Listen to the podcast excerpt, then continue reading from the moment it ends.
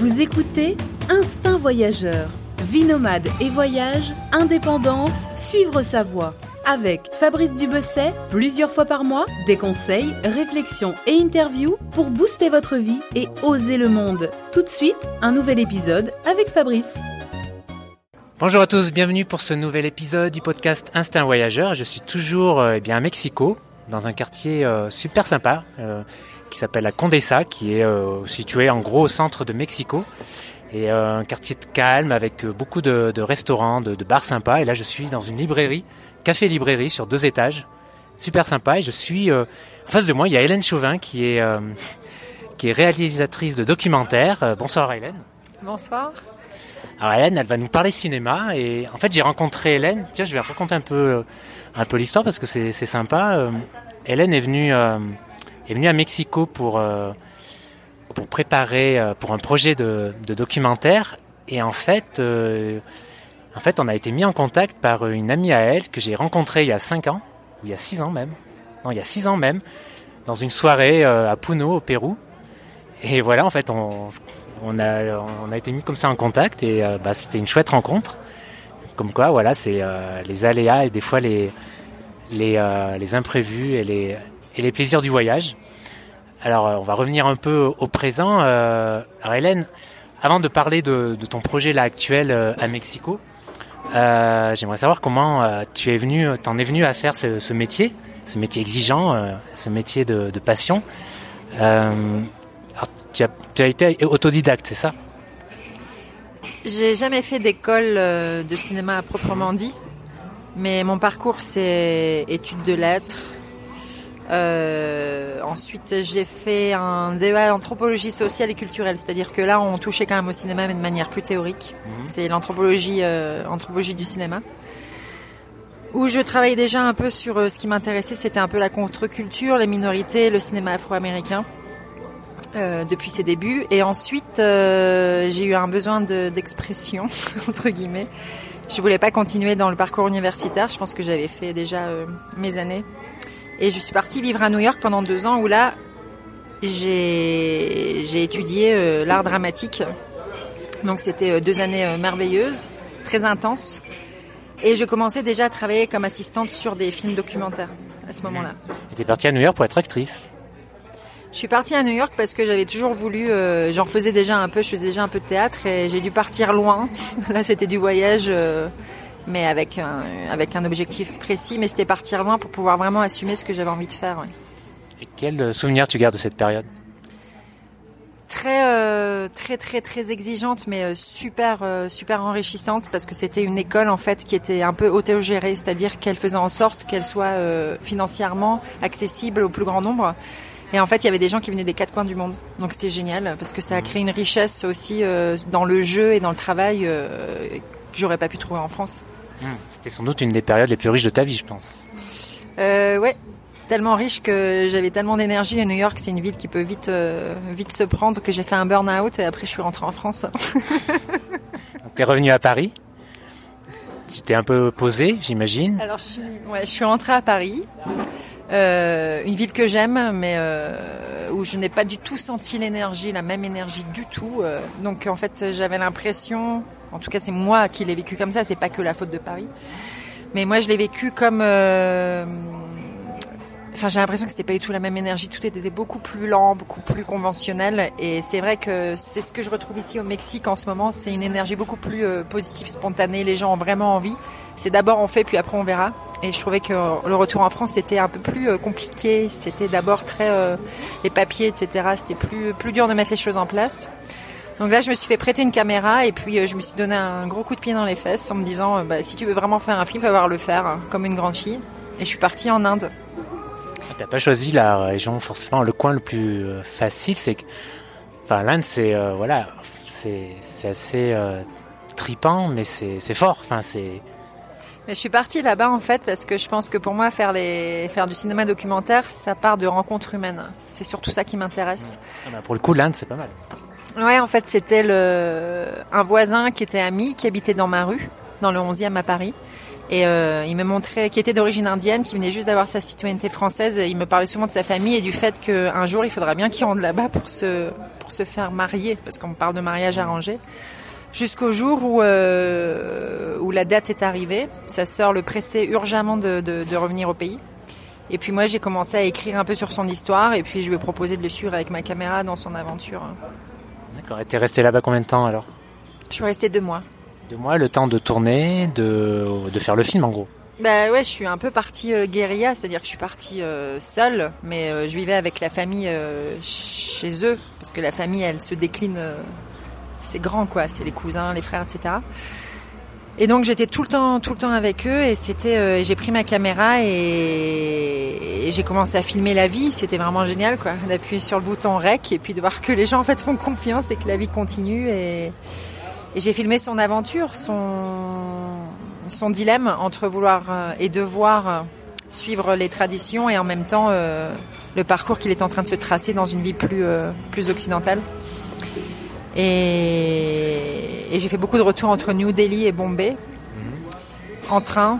C'était au moment des cassettes. Alors je dormais avec mon sac plastique et mes, cassettes sous, sous la tête. Ça me faisait guise d'oreiller. C'était la chose la plus précieuse que j'avais à ce moment-là, les rushs. Et c'est un film après qui s'est fait en deux ans à peu près. Euh, je suis allée voir un producteur à Paris et j'ai envie de dire que j'ai réussi à le convaincre quelque part parce que c'est un peu un sujet euh, qui a déjà été fait, mais là on était du côté de, du garçon, du côté de l'homme, donc c'était différent. Et puis euh, on est parti pour euh, pour la première aventure de fabrication d'un film. Et donc tu l'as vendu quoi ton film? Bah, c'est ça, ouais, il a été produit donc par une production parisienne. Euh, moi, j'ai, on est auteur-réalisateur quand c'est comme ça, donc on écrit un scénario qui ressemble presque à une fiction, sauf que c'est des documentaires. Après, on essaye de trouver les aides sélectives, c'est un, c'est un, c'est un parcours. Et puis après, il a été diffusé sur euh, une chaîne câblée qui s'appelle euh, Voyage. Voilà, donc voilà, la fille euh, tranquille, euh, elle part, elle, elle part faire son premier film euh, comme ça, un peu à la Way Again en Inde, et elle le vend direct, quoi, juste après, quoi. C'est, ça doit être rare quand même. C'est pas courant.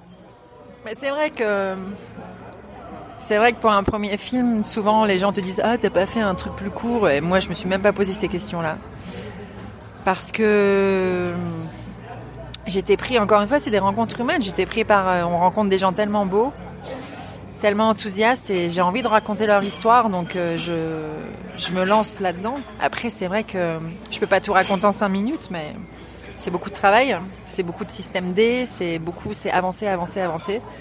On n'est certainement pas payé à la hauteur de son travail, mais euh, on est riche d'une autre manière. T'as dû être super fier de toi là.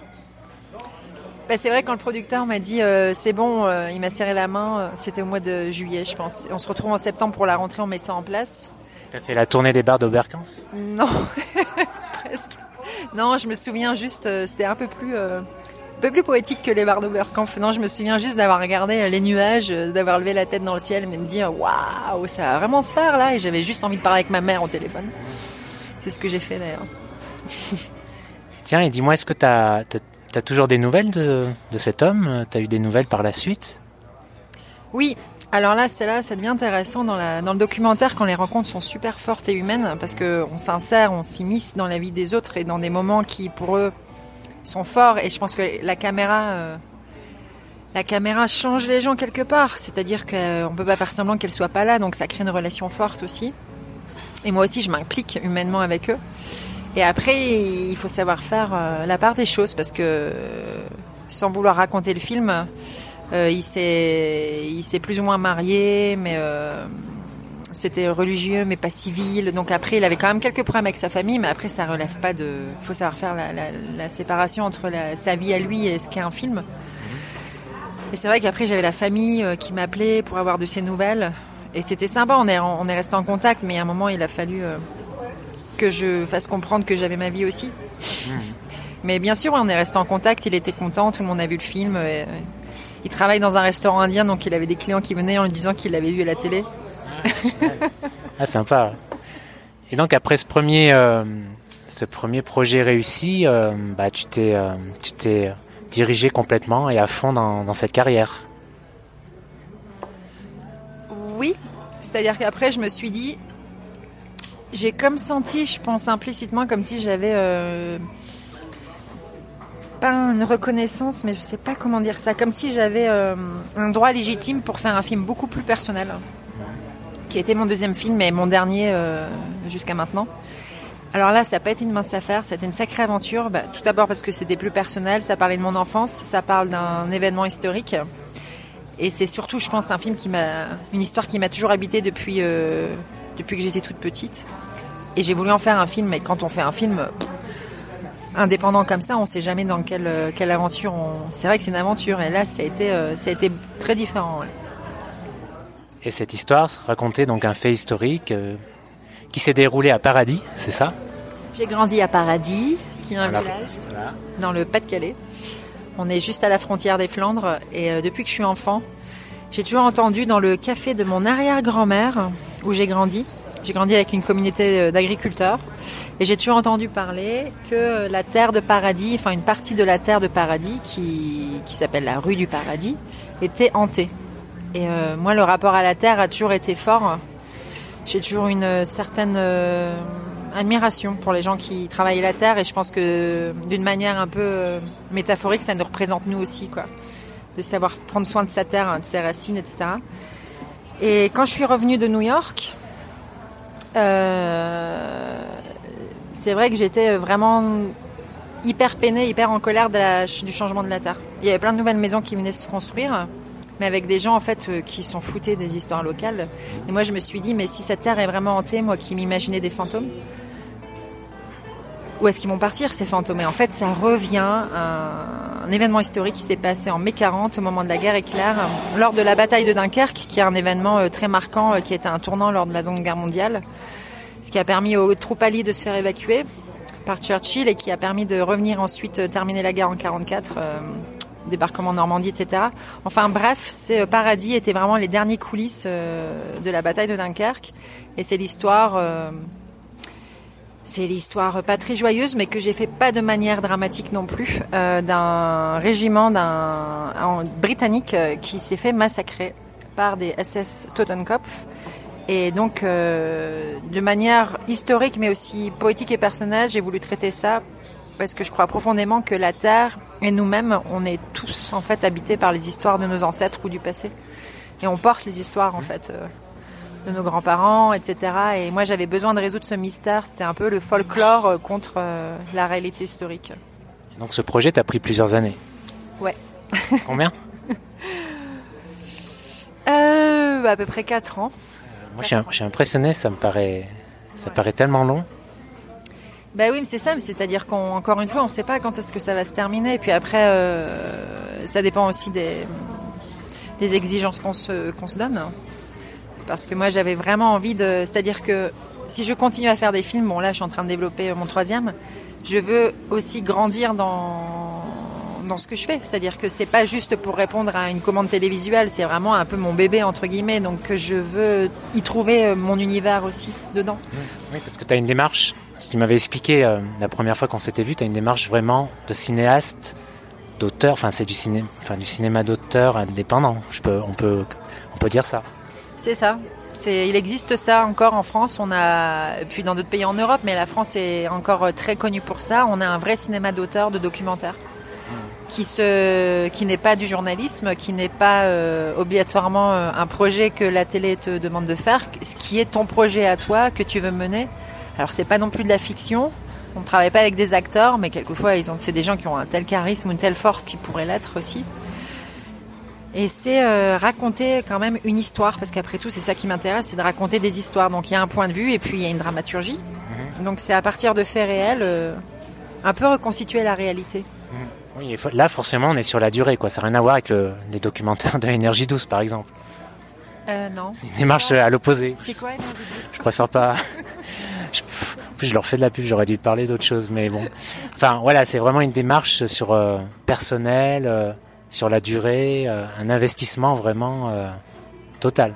Oui, c'est ça. Il y a tout un réseau européen qui est très fort, qui existe, hein, euh, que ce soit à Berlin, à Barcelone, à Bruxelles, à Paris, à Édimbourg, à Londres. Enfin, il y a tout un vrai réseau européen de cinéastes documentaires. Notamment lors des festivals, il y a souvent un off festival où ton projet peut être, s'il est sélectionné, peut être pitché pour trouver des fonds. Tu peux avoir à faire directement à des distributeurs ou des, ce qu'on appelle des broadcasters, c'est-à-dire les télévisions. Donc il y a encore de la télé hein, qui font des choses très très bien. Et euh, souvent, ce qui se passe avec euh, des gens comme moi, réalisateurs indépendants, si on a une télé comme Arte ou je sais pas une bonne télé, on va pas cracher dans la soupe. Bien sûr que ce serait super parce qu'on a envie que notre film soit vu. Après, il faut répondre à des formats de durée, mais on peut aussi faire un format télé et puis pourquoi pas faire un format festival plus long. Sauf que ça fait quand même deux films différents. C'est pas juste comme si on coupait au milieu, bien sûr. Et donc, voilà, tu peux passer beaucoup de temps sur un film, la conception d'un film, sans être sûr euh, que tu vas arriver à vendre euh, le projet. Exactement. Donc, tu- voilà, c'est des risques. euh, non, moi, je suis admiratif. C'est des risques. c'est du temps, des risques financiers. Et ouais, il faut sacrément être passionné et avoir avoir la foi. C'est aimer les gens. ouais. C'est être. Moi, c'est encore une fois, c'est ça. C'est. Il y a des gens qui ont des histoires tellement euh, que j'admire, qui sont tellement forts que j'ai envie de. C'est raconter et puis c'est aussi se nourrir. Quoi. C'est. C'est moi, je, je me nourris de ces gens-là. Je me. Je me découvre en même temps. je- J'ai tellement à apprendre. J'ai tellement même à apprendre en temps sur mon métier. C'est. euh, C'est vraiment une- un effet ping-pong. Et ce que je suis en train de vivre en ce moment, je sens vraiment ça. Je sens vraiment un- quelque chose qui me nourrit des deux côtés, que ce soit les, les personnages que je suis, ce qu'ils me donnent et moi ce que je leur donne aussi. Tu me disais, euh, voilà, Hélène, c'est un peu, c'est aussi un couteau suisse parce que tu me disais, tu fais tout. Tu montes, tu écris le scénario, tu, tu, filmes parfois, elle s'occupe du son. Euh, tu dois faire psy des fois, je pense. Euh, tu, c'est ça. Hein?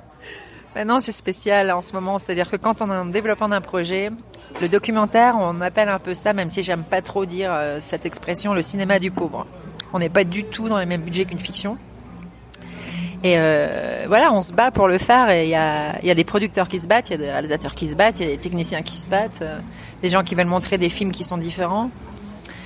Et, en ce moment, ça s'appelle euh, le développement et j'ai décidé de faire un teaser parce qu'on est quand même loin de la France, on est au Mexique.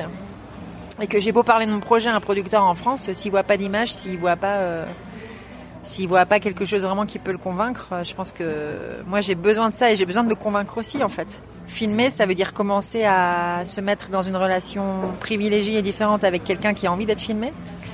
Et euh, c'est comme danser, c'est comme jouer la musique, filmer quelqu'un en fait. Ça crée une relation, il y a un fil invisible un peu qui se crée. Et donc j'ai décidé de faire le teaser et j'ai la chance d'avoir rencontré euh, une technicienne euh, caméra euh, mexicaine qui se lance comme moi dans l'aventure et qui est prête. Après, c'est des gens qui ont envie de faire le long parcours, c'est-à-dire ils aimeraient aussi être après impliqués dans si le film se fait. Et j'espère qu'il va se faire parce que c'est l'idée. Mais c'est vrai que dernièrement, j'ai fait des choses. Waouh, ouais, c'est pas mal. J'étais technicienne son d'un coup, euh, me faire prêter euh, du matériel ici parce que tout d'un coup mon enregistreur marchait plus ici, comme par hasard. J'ai ramené ma caméra de France, mais euh, j'ai aussi la, la, fille et la copine mexicaine maintenant qui a filmé avec sa propre caméra, c'est-à-dire encore passer aujourd'hui du temps à se rendre compte qu'on n'est pas dans les mêmes formats européens, américains et qu'on a eu des petits problèmes techniques. Euh, c'est la production en fait, c'est euh, l'organisation. Euh, euh, rappeler les gens pour être sûr qu'ils seront là, euh, savoir où on va parquer, on va, on va garer la voiture, par exemple, dans une ville comme Mexico City, ça- tout ça, ça peut prendre. Et puis il y a le temps, le temps latin, quoi, le latino. Ouais, il y a le temps latin aussi et euh, il faut savoir surfer sur la vague. Ouais. Justement, raconte-nous ton le projet sur lequel tu travailles là.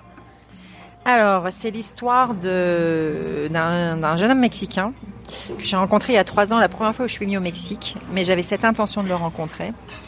Parce que c'est parti euh, sur la lecture d'un petit article, en fait, que j'avais lu, sur le fait qu'à Mexico City, assez curieusement, et, c'est super, euh, ils font de, dans le, dans le programme de réinsertion sociale, il y a des cours de yoga qui sont proposés. Et la manière dont ils présentent ça, c'est pour trouver sa propre liberté. Mais il y a toujours eu quelque chose de beaucoup plus euh, spirituel, je pense, en Amérique latine. On peut parler plus facilement de liberté, trouver sa liberté intérieure, etc. Et donc je me suis mis en contact avec euh, avec Freddy, qui est maintenant devenu un ami, et on travaille ensemble. On a décidé de faire équipe. Euh, il était ex-détenu. Il a passé euh, un peu plus de six ans en prison pour consommation de drogue douce, marijuana et vente. Mais bon, c'est pas un narcotrafiquant. hein, on n'est pas dans les films d'Hollywood. Et il a été donc attrapé euh, dans sa vingtaine d'années et il avait une sentence de 10 ans. Heureusement, il a pu sortir plus vite pour bonne conduite et il a découvert la pratique du yoga et de la méditation alors qu'il était enfermé. Et ça a été un, véritable déclic pour lui, ça lui a changé l'existence.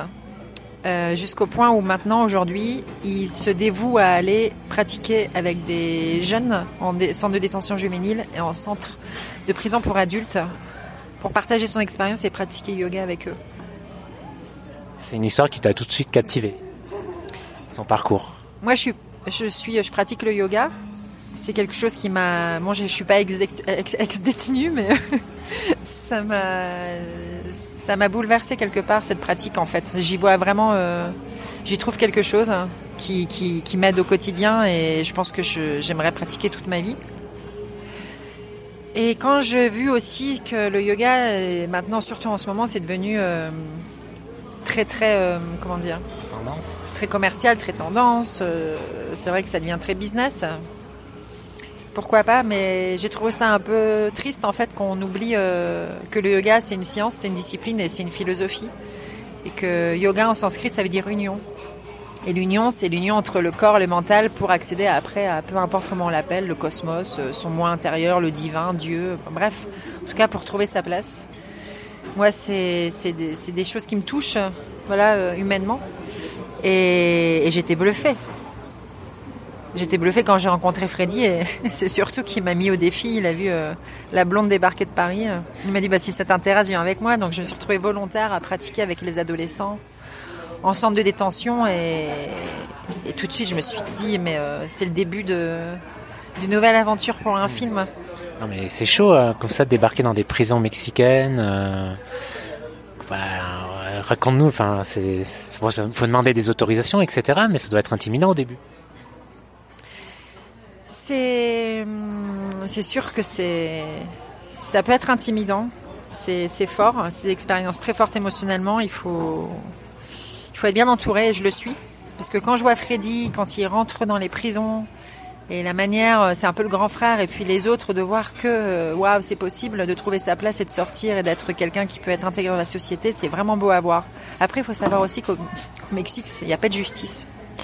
Je découvre ça de plus en plus et j'entends des histoires incroyables, donc c'est très corrompu, on le sait.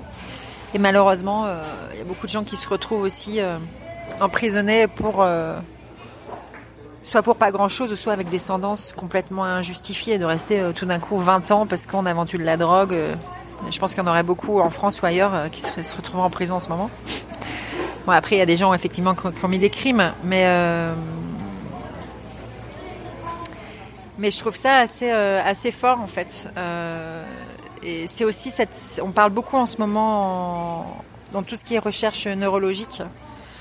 On en parlait avant, on l'a oublié. On a été beaucoup après dans tout ce qui est beaucoup plutôt euh, la pensée. On est vachement dans le mental et là on revient au corps de plus en plus. Je pense qu'il y a une sorte de retour en ce moment où les gens reviennent à des origines plus euh, voilà plus le corps, le bien-être, etc. C'est vachement tendance.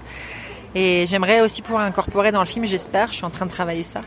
Parce qu'après, il faut aussi écrire un, scénario. Euh, je suis en train de, d'essayer de,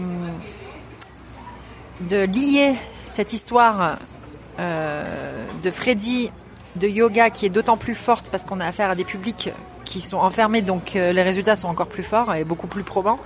Et en même temps de lier ça avec une approche euh, prouvée scientifiquement c'est-à-dire neurologique et, et pourquoi en ce moment on est dans un monde où on s'intéresse de plus en plus euh, plus en plus au corps et au mental lié pour trouver trouver plus de spiritualité parce que je pense qu'il y a une crise spirituelle en fait économique mais aussi spirituelle Donc pour revenir, euh, pour euh, pour resituer, en fait, Hélène, là, je, vais essayer de parler un peu parce qu'elle essaie de manger sa glace depuis tout à l'heure, qui font à vue d'œil, parce qu'on est un peu pris par le temps. Elle a un rendez-vous juste après, et du coup, elle a quasiment pas pas goûté sa glace.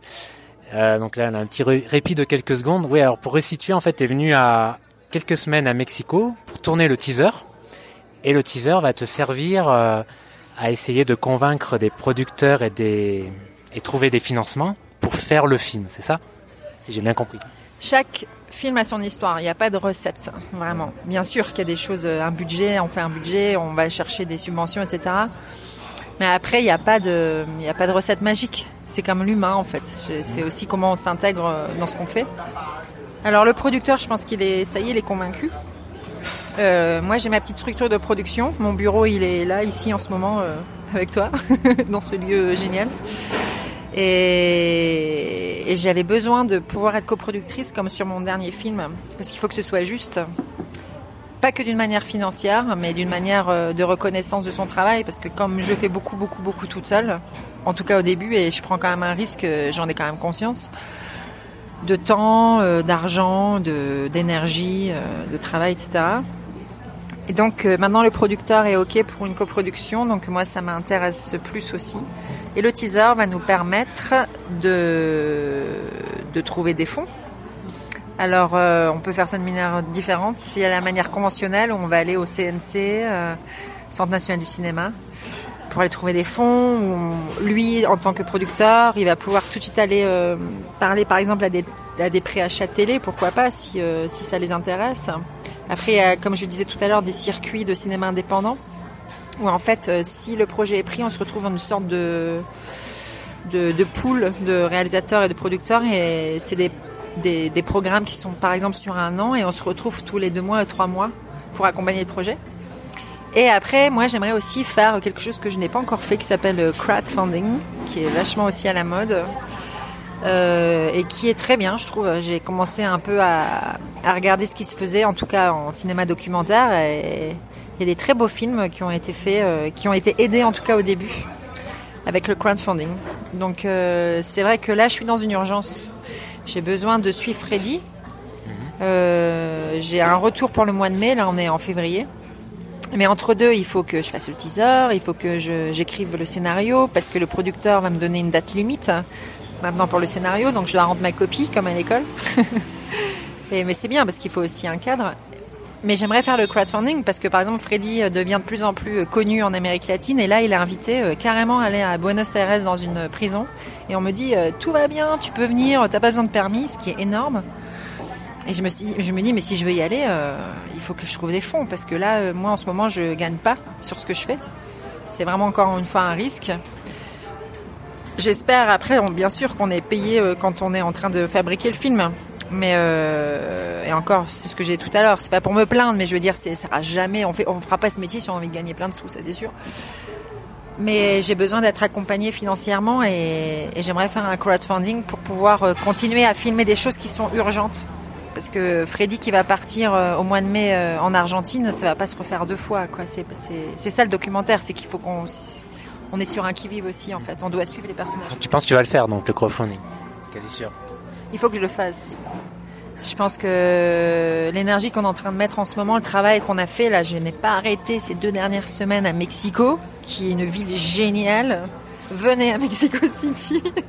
si vous avez une énergie, euh, si vous aimez la vie, là, euh, wow, les gens sont incroyables. Il y a une énergie vraiment très très forte, je trouve ici. Et moi, je me, je me fais vite prendre là-dedans. Euh, donc ouais, je pense qu'il faut faire un crowdfunding. Je pense que si les gens, si ça les intéresse, et je pense qu'il y a quand même beaucoup de gens qui, et surtout avec le contexte politique en ce moment, le Mexique, le yoga, tout ça, j'aimerais bien essayer en tout cas. En tout cas, tiens-moi au courant. Je mettrai euh, dans ce cas euh, le lien dans l'article du blog et ça sera l'occasion aux auditeurs de découvrir un peu plus le, le projet en détail. Et bon, on a compris, tu adores Mexico. C'est l'énergie. c'est vrai que c'est une, immense ville. Hein, il y a 26 millions d'habitants. C'est une ville assez cosmopolite quand même, pour une, je trouve, pour une ville sud-américaine. Et euh, il y a plein de choses, euh, beaucoup de choses à voir. Et c'est vrai qu'il y a, l'énergie. Alors, qu'est-ce que tu aimes d'autre dans, dans Mexico? Qu'est-ce qui te, qu'est-ce qui t'as mis de la glace un peu partout Vas-y, qu'est-ce qui te Les gens. Les gens sont gentils. Bon, après, c'est peut-être parce que nous aussi, on est européens. Donc, euh, on m'a dit l'autre fois que quand on est européen ou euh, D'ailleurs, ils sont encore plus sympas. Non, mais vraiment, les gens sont gentils. Moi, c'est, euh, il y a quelque chose qui est très, il y a une bienveillance, euh, des sourires tout le temps, des blagues, un sens de l'humour qui est facile à faire passer. la culture, enfin, c'est incroyable. On a l'impression d'être dans une ville où les gens ont tellement, tellement envie de faire. Niveau cinéma, il se passe plein de trucs, et de plus en plus. Musique, littérature c'est des, c'est une énorme ville comme tu dis, et en même temps il y a des quartiers qui sont quand même super sympas là où on est. Euh, c'est quand même super sympa. Quoi. Il y a plein d'arbres, etc. Bon, c'est très pollué. Au début, c'est dur. Ouais, c'est le seul. Ouais, c'est peut-être le gros point négatif de la ville. C'est vrai que là, c'est connu pour être très pollué et, et j'allais dire ça se sent quoi. Je pense qu'on est à 2300 mètres d'altitude, hein. Mmh. plus la pollution. Mais d'un coup, on se dit que l'être humain s'adapte facilement parce qu'on s'y fait. Et moi, les premiers jours, euh, waouh, c'est euh, là parler comme je parle en ce moment, à faire des longues phrases. Euh, J'y arrivais pas les premiers jours, j'étais soufflée en fait. C'était assez bizarre. la combinaison de l'altitude et, de la. Ça veut dire que tu parles plus quand tu es à Paris? non. non, non, non. Non, mais là, je suis dans c'est génial, je suis contente. Je suis là, on, a de la chance. Moi, au Mexico, euh, je fais ce qui me passionne. Euh, je me donne, j'essaie de me donner les moyens comme je peux. Système D, hein, bien sûr. Hein, je dors pas à l'hôtel. Euh, ça arrange. C'est tout ça, ça fait partie du voyage. Hein. Mais plus on est local, plus on apprend, moi, je trouve, quand on voyage. Ah, tout à fait. Tout à fait d'accord avec toi. Je vais pas J'aurais encore plein de questions, mais je sais que tu as un rendez-vous dans pas très longtemps là. Peut-être une dernière, voilà, pour travailler. Euh, il est 23h, mais vous voyez, Hélène, euh, elle va encore bosser. Donc voilà, faites pas ça pour l'argent et le RTT. Hein. C'est pas un métier, euh, à mon avis, c'est une mauvaise voie, quoi. Mais peut-être une dernière question justement par rapport à ce métier. À part la passion, être passionné, ton avis, quelle qualité il faut pour pour espérer faire ça un certain temps ou du moins longtemps? Quelle qualité il faut humainement? Ouais, surtout humainement, je pense, parce que la technique, enfin, la technique, ça s'apprend à la limite, mais euh, l'humain, c'est plus important. C'est sûr qu'il n'y a pas que la technique. Hein. Euh, mais euh, quelle qualité bah, Il faut aimer les gens, quoi.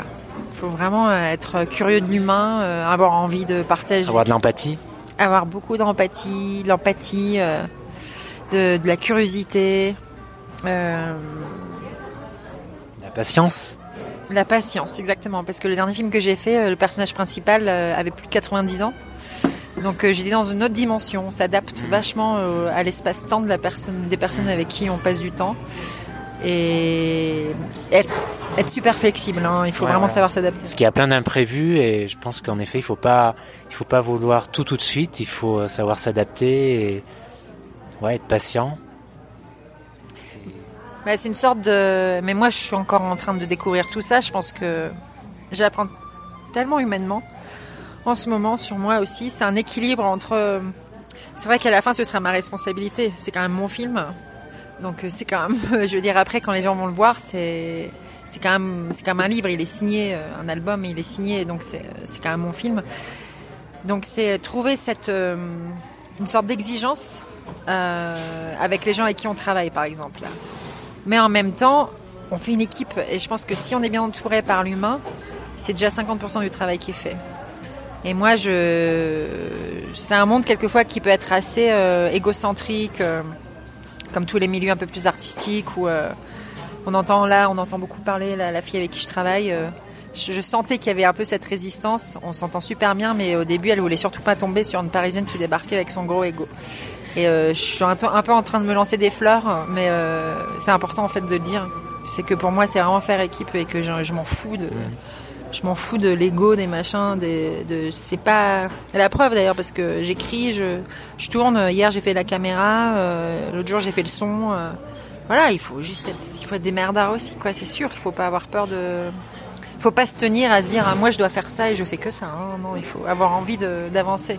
Après, quand quand on est en phase plus de quand l'argent commence à arriver avec un budget, quand y a des techniciens, c'est que ça se met de manière beaucoup plus officielle, on passe à autre chose.